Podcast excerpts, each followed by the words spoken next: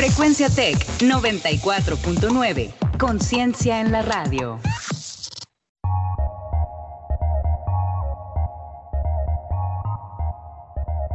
En 30. En 30. En 30. En 30. En 30. En 30. En 30. En 30. En 30. Bienvenidos.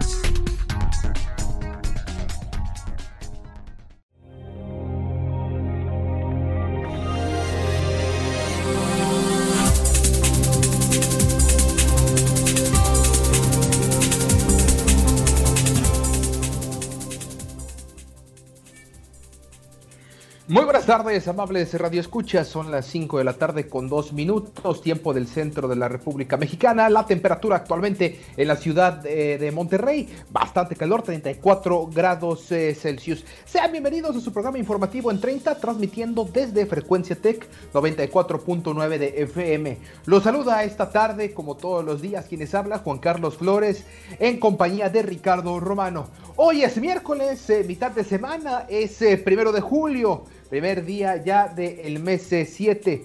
Los invitamos a que nos acompañe en esta media hora de información. Mi estimado Ricardo, te saludo como todos los días, ya miércoles, ¿cómo estás? Hola Juan Carlos, aquí nos encontramos para hablar un poco sobre lo que acontece con, lo hablaba, lo hablaba fuera de micrófonos con Marco, el tema de las cavas que están llegando a una saturación y no se ve nada provisorio el, o nada alentador el futuro próximo de los hospitales tanto en Nuevo León como en varias partes del país.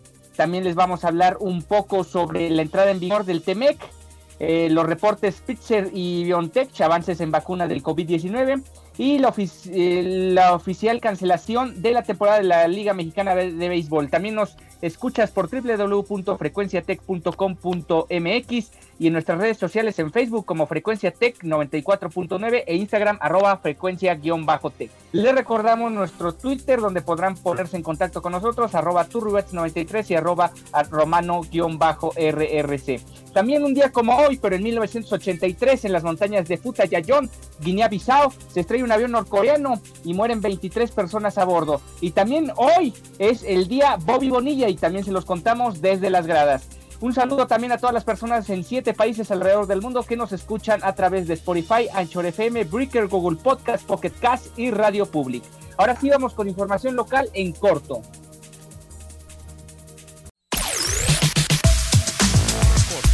Corto. Las noticias locales. Las noticias locales. Las noticias locales. En corto. Las noticias locales. Y la noticia principal del día de hoy, que fue portada en el diario El Norte y cuya información eh, sigue transcurriendo, es acerca de la ocupación hospitalaria, tal como lo mencionaba Ricardo en eh, los eh, titulares. Eh, preocupa y preocupa bastante ya que el día de hoy eh, ya estamos llegando al 64% de ocupación hospitalaria por COVID-19 en la entidad. Eh, sigue creciendo esta ocupación de forma acelerada. Ya estamos, como lo repito, en 64% en su reporte diario. La Secretaría de Salud informó que al corte de hoy se tienen 913 pacientes. El número disponible de camas en el estado en hospitales públicos y privados en combinación es de 1.428 según ha informado la Secretaría de Salud.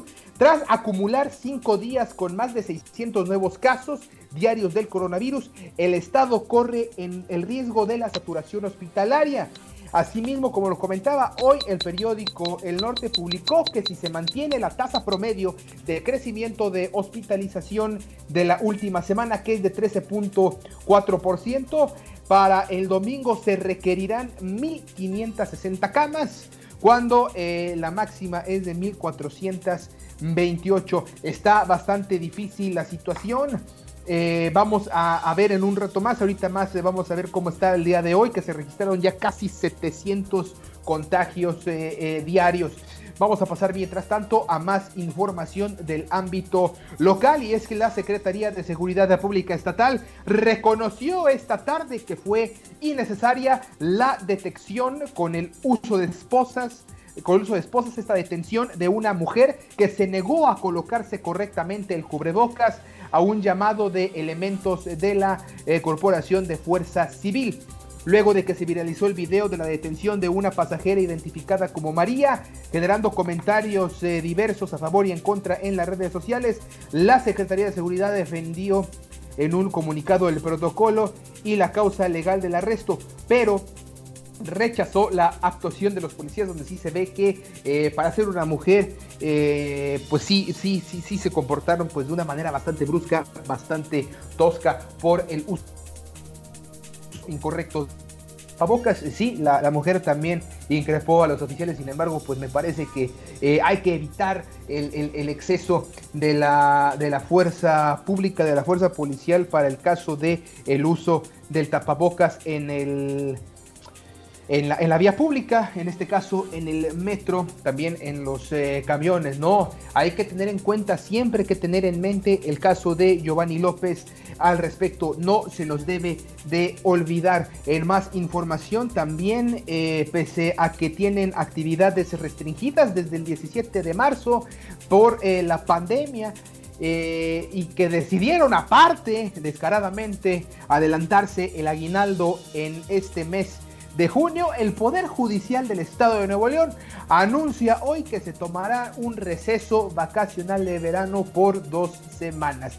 Al publicar el calendario de actividades correspondiente al mes de julio, el Poder Judicial informó que el periodo vacacional primavera-verano en su segunda etapa correrá del lunes 13 al viernes 24 de julio. Pues así está la cuestión, descansados, con aguinaldo, en sus casas, eh, ya con más eh, vacaciones para toda la gente del Poder Judicial del Estado de Nuevo León. Por supuesto que las reacciones también eh, no se hicieron esperar por parte de la ciudadanía y de la opinión pública en redes sociales. Ya por último, también informarles que el municipio de San Pedro ha aplicado 600 pruebas rápidas a todos sus colaboradores allá en el municipio de San Petrino.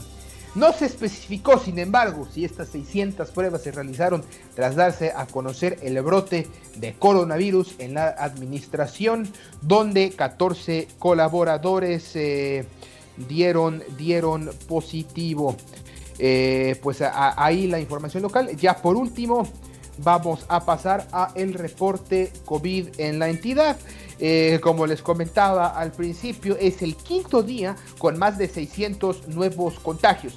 Con 693 casos confirmados, Nuevo León alcanzó una nueva marca de contagios para un periodo de 24 horas para llegar a un acumulado de 11.752.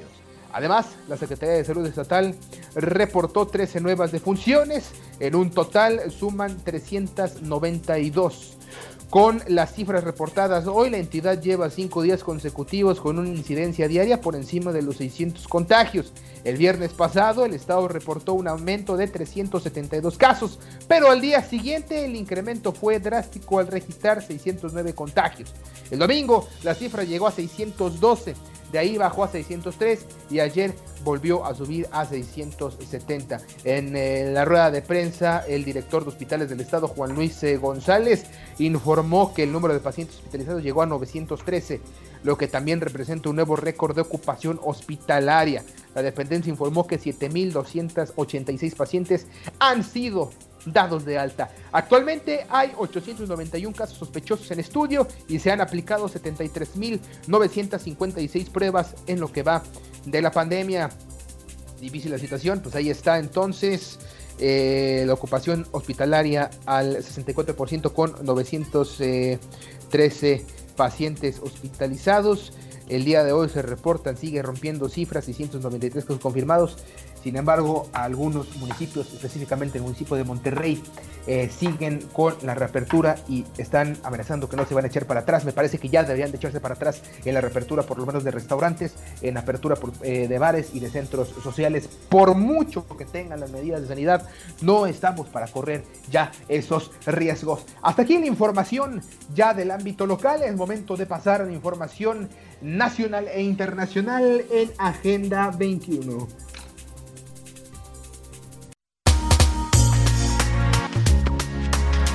Agenda 21 Actualidad global.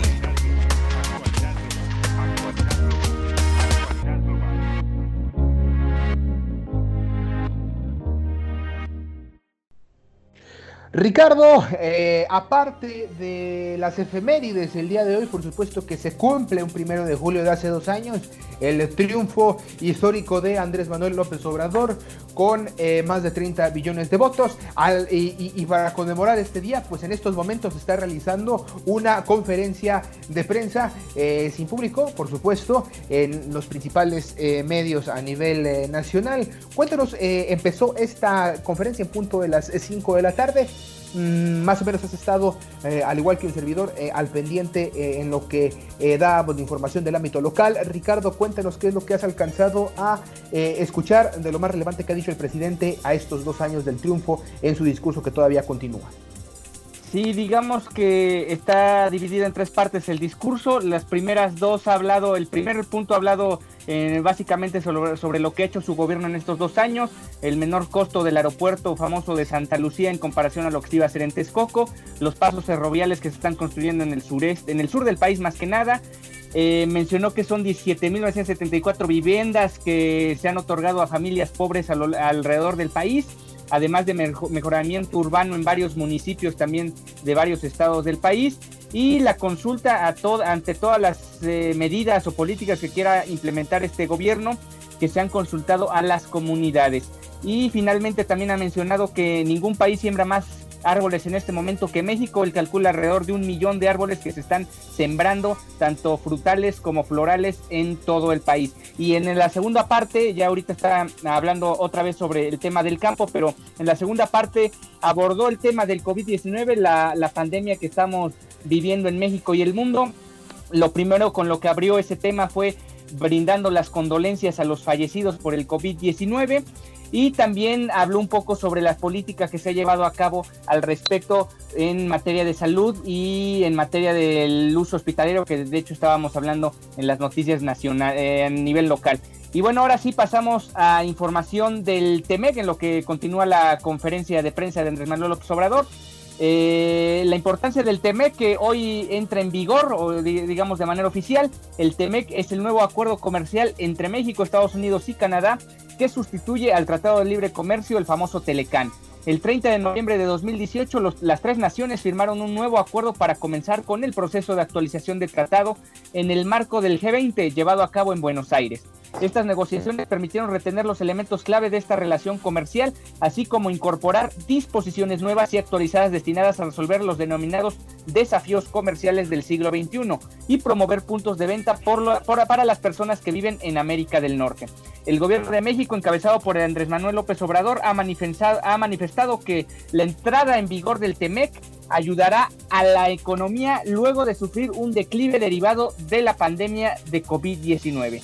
Puntos a destacar de este nuevo tratado, promover el crecimiento del comercio digital y fortalecer la protección de datos a los consumidores, algo que absolutamente en el Telecán estaba completamente en otro punto. Mayor acceso a servicios financieros y más oportunidades para las instituciones financieras mexicanas en los mercados de la región.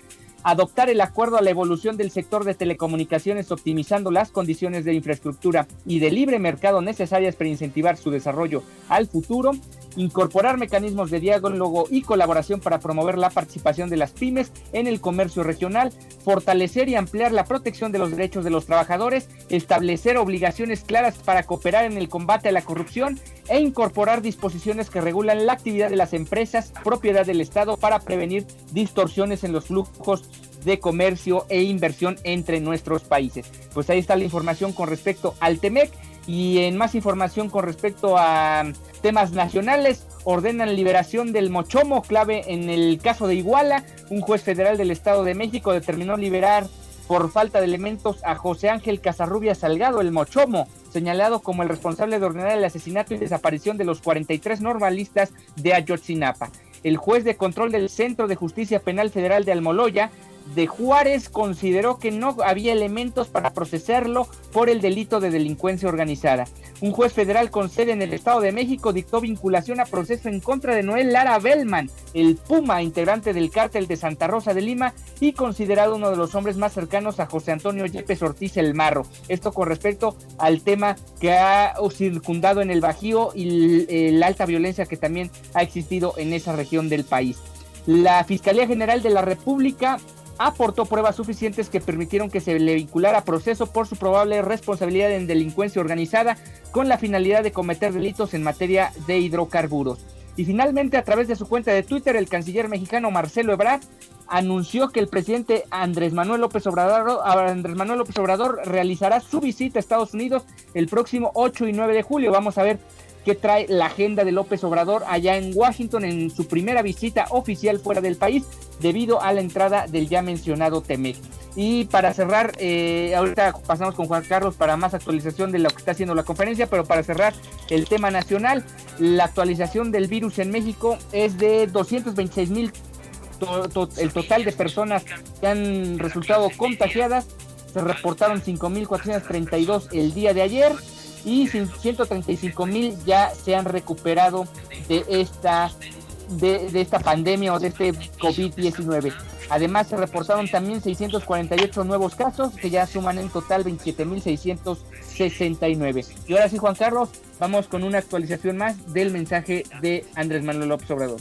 Exactamente, Ricardo. Continúa el mensaje de Andrés Manuel López Obrador.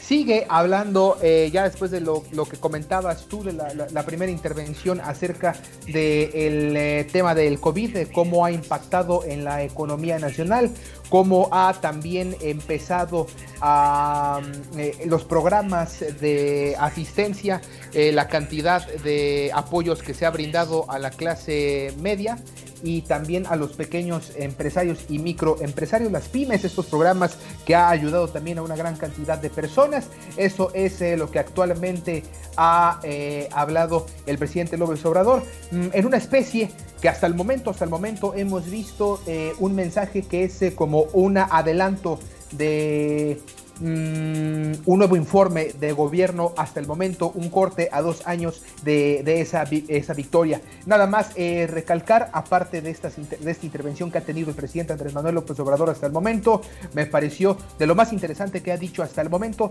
es eh, dar, eh, brindar el pésame a todas las familias de las personas que han fallecido por esta enfermedad. Me parece que en México ya era necesario que eh, el presidente o, al menos alguien de, esa importancia diera el pésame eh, y fue lo que hizo López Obrador. Más adelante, pues, o, ya el día de mañana tendremos el resumen de lo que fue esta eh, conferencia. Mm, ahora, ¿qué te parece, Ricardo? Si pasamos a información del ámbito internacional, porque también tenemos bastante información al respecto. Y es que reporta tanto Pfizer como BioNTech avances en la vacuna del COVID-19. La primera de cuatro vacunas experimentales contra el COVID-19 que están probando la firma Pfizer y su socio alemán BioNTech mostró resultados alentadores en pruebas iniciales con 45 personas, informaron las compañías este miércoles. El reporte fue sometido para publicar en una revista científica, pero no ha sido revisado. Con sus otras eh, candidatas potenciales, aún en la etapa inicial de pruebas, Pfizer busca iniciar un estudio a gran escala este verano, pero no puede decir aún cuál inyección va a incluir.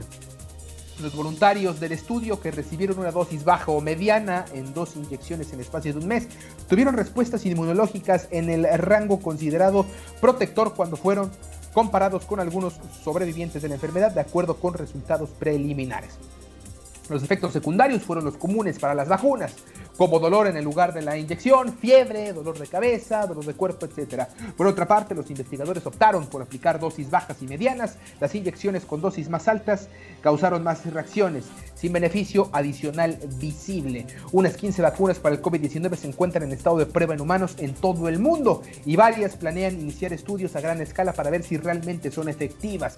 Diferentes compañías están trabajando en diferentes tipos de vacunas, lo que aumenta las probabilidades de que a menos una resulte, pero no hay garantías eh, al respecto. Las candidatas de Pfizer y BioNTech usan parte del código genético del coronavirus para preparar eh, al cuerpo para reconocer y atacar al virus. Pues ahí está una de las más adelantadas, por supuesto, la gigante eh, farmacéutica Pfizer en conjunto con BioNTech alemana. Otras de las vacunas también que ya están en, fases más eh, desarrolladas es por supuesto la de la Universidad de Oxford en Reino Unido. Y Oriente no se queda atrás. Eh, China también ya está en, fase, en las fases 2, de, 2 y 3 de investigación. De hecho ya el, gobierno chino, sabemos que es un gobierno socialista, un gobierno comunista, ya prepara la vacuna, ya está en, fase de prueba eh, experimental, ya ha resultado también, al igual que esta de Pfizer y BioNTech, sin embargo, pues ya la siguiente fase será utilizarla en el, para los militares allá, eh, la milicia en el país asiático, en el gigante asiático y en China. En más información del ámbito internacional, el secretario de Comercio de Estados Unidos, Wilbur Ross, consideró este miércoles que el nuevo tratado comercial entre México y Canadá, ampliando el, el tema del TEMEC que ya nos proporcionaste, Ricardo, que entra hoy en vigor, dejará 100 mil nuevos empleos. El TEMEC es muy importante porque el anterior tratado, el Telecán, estaba lleno de agujeros y causó un gran incremento en nuestro déficit con nuestros dos más grandes socios, dijo Ross en entrevista con Fox Business. Sabemos que Fox News y que todos los canales al respecto son los favoritos del gobierno de Donald Trump. El secretario aseguró que el pacto comercial también traerá beneficios para el sector agrícola y de manufactura del país. Además, Ross consideró que el nuevo acuerdo que sustituye al anterior Tratado de Libre Comercio de América del Norte resuelve el problema del déficit comercial con el vecino del sur, o sea, con México.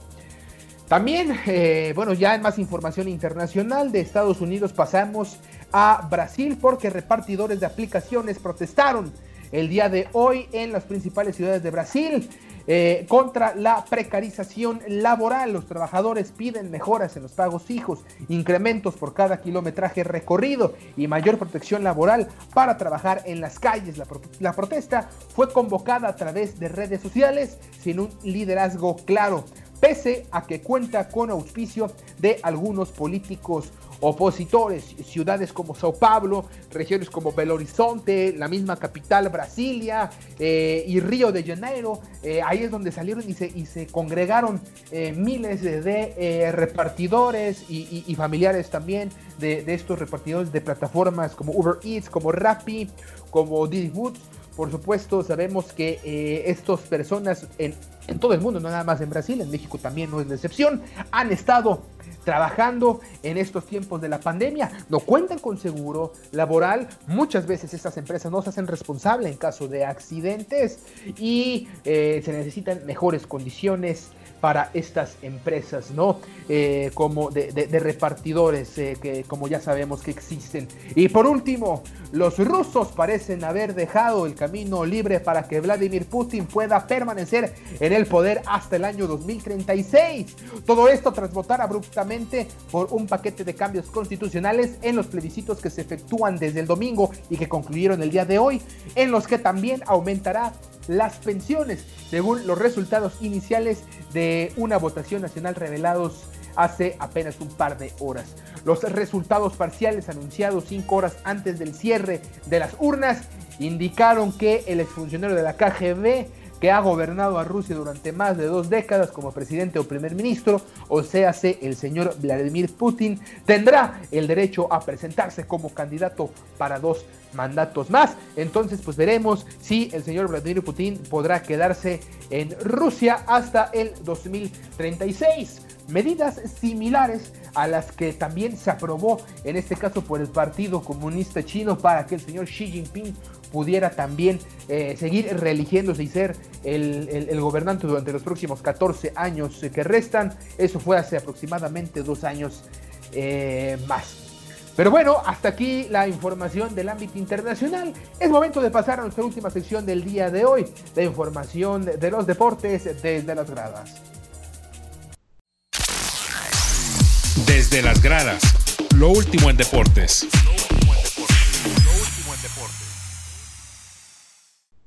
Mi estimado Ricardo, cuéntanos eh, cómo está esto del día de Bobby Bonilla. Bobby Bonilla, el ex pelotero que cobra millones sin jugar, sí, como lo escucha, cobra 1.19 millones de dólares cada primero de julio. En 1999 su contrato expiraba y estaba estipulado que recibiera 5.9 millones de dólares por su último año. Sin embargo, sus números reflejaban graves problemas a la ofensiva. Porcentaje de .160, 18 carreras impulsadas y solo 4 cuadrangulares con los Mets. Por ello, este equipo neoyorquino decidió ajustar el contrato con el jugador y pensaban que no merecía tal cantidad de dinero. El acuerdo fue pagar cada primero de julio a partir de 2011 la cifra ya mencionada hasta 2035. Esto teniendo como intermediario al financiero Bernie Madoff, quien confió en liquidar el, adeudo solo con utilidades, dado que tenían ahí un, arreglo con la oficina de los Mets. Sin embargo, Madoff fue arrestado en 2008 por fraude y los Mets, que aún todavía no comenzaban a pagarle a Bonilla, vieron que tendrían que solventar un gasto por más de 30 millones de dólares durante 25 años y a los 72 años cuando lleguemos al 2035 el nacido en el Bronx terminará de cobrar algo que podríamos llamar una pensión por parte de los New York Mets. Hay mexicanos que esta temporada corta van a participar en las grandes ligas y ganarán menos de lo que hoy cobró Bonilla. Oliver Pérez con Cleveland 1.11 millones de dólares, Luis César con los Yankees 331 mil dólares, Julio Urias, que es uno de los caballos de los Dodgers, apenas ganará 300 mil comparado con lo que está cobrando Bobby Bonilla viéndolo jugar desde su sillón. Alex Verdugo con Boston 220 mil dólares, Giovanni Gallegos con San Luis 215 mil dólares y José Urquidi con los Astros de Houston 213 mil. Todos ellos ganarán menos que el señor Bonilla que se la va a pasar viendo los 60 partidos de la temporada regular desde la comodidad de su sillón. Efectivamente, toda una eh, historia, la del señor eh, Bonilla, ya actualmente con 57 eh, años de edad, sigue cobrando su milloncito de dólares al año en un, en un fraude, por supuesto que fue un fraude orquestado por este eh, gran especulador financiero de Wall Street, eh, Bernard Madoff, quien eh, fue uno de los mayores defraudadores en la historia. No, no, uno de los mayores es el mayor defraudador en la historia de Wall Street y de los Estados Unidos. Un caso que le dio la vuelta al mundo en su momento. Los Mets fueron víctimas, por supuesto, de de este señor Madoff y en el caso de Bonilla, bueno, pues fue uno de los grandes beneficiarios y seguirá siendo de los grandes beneficiarios de aquí hasta que tenga 72 años recibiendo esta pensión de los Mets. Eh, en más información, ayer como lo adelantamos, mi estimado Ricardo, eh, eh, hablando ahora de la pelota caliente aquí en México, la Liga Mexicana de Béisbol informó que, derivado de las múltiples reuniones sostenidas con las autoridades sanitarias federales, así como de los argumentos vertidos por los gobiernos estatales en torno a la salud de sus habitantes y las conversaciones con Minor League Baseball a la que está a la que está afiliada la Liga Mexicana de Béisbol, los 16 dueños de los equipos en conjunto de la LMB, la Liga Mexicana, han tomado la decisión de no llevar a cabo la temporada 2020, siendo una liga nacional responsable y con gran interés de evolucionar. Bueno, ¿qué eh, fueron las medidas que tomaron? Bueno, uno, que la Liga Mexicana y sus 16 equipos acordaron brindar apoyo económico a los peloteros, así como al cuerpo de umpires aprovechando también el momento de pausa forzada para instrumentar una reingeniería para innovar y fortalecer eh, de cara al próximo año. También eh, van a regenerar eh, y van a actualizar su sistema de gobernanza con estatutos y reglamentos que no ha implementado en los últimos 30 años, uno de los puntos también importantes. Y también se anuncia la inversión en transformación tecnológica y digital para enfrentar los retos que vengan en un futuro. Y sobre todo también un punto muy importante es el de invertir en infraestructura de televisión y medios que si por algo, Ricardo, y no me dejarás mentir, si por algo también tuvieron que obligarse a, suspender esta temporada, ha sido eh, la falta de una televisora de derechos de transmisiones sólidos, mm, ya que básicamente también parte de esa, que en su momento yo lo llamé uh, capricho de que la gente eh, de, iniciar una liga con público era debido a eso, porque se sostienen con base a las ventas de esquilmos, con las ventas de cerveza, con las ventas de alimentos y de souvenirs en los estadios. Si no es con eso, simplemente no se puede sostener una liga y muchos equipos eh, con una infraestructura muy débil no podrían absorber un gasto de, hacer una temporada de esa manera. Esperemos que inviertan bien eh, y que vendan mm, de buena manera los derechos de televisión de esta liga, en, eh, porque que se suspende por primera vez en 95 años, Ricardo. Sí, ahí lo podemos contrastar claramente con la Liga MX. Ellos tienen una solidez con el tema de, la, de los derechos de transmisión e incluso hasta amistosos como va a ser el fin de semana, la invención de hasta la Copa por México. Se ven beneficiados todos estos clubes y no queda prácticamente ninguno de lado en ese sentido. Es lo que necesita la Liga Mexicana de Béisbol, encontrar derechos de televisión jugosos que los pueden encontrar a lo mejor no al corto plazo, pero sí al mediano y largo plazo, irlos trabajando para después tener una liga muy sólida y como mencionó Lanzagorta el viernes pasado, nuestro invitado, puede convertirse en una liga que en verdad la tomen en serio como liga de desarrollo para las grandes ligas.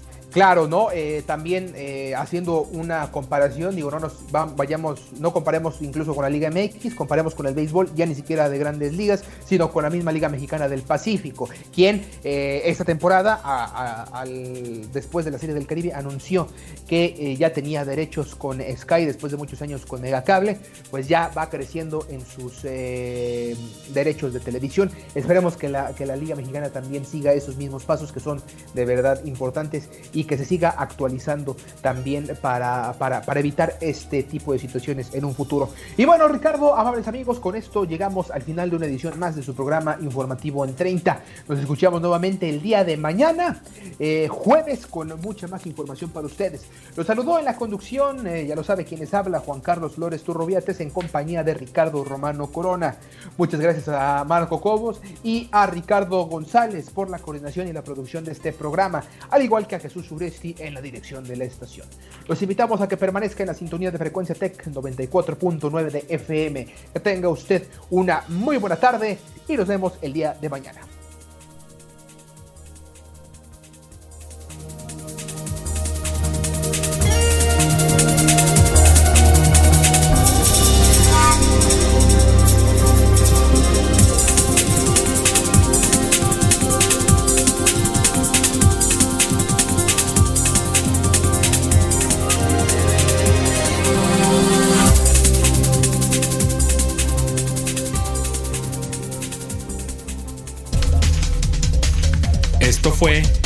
30. En 30. Hasta la próxima.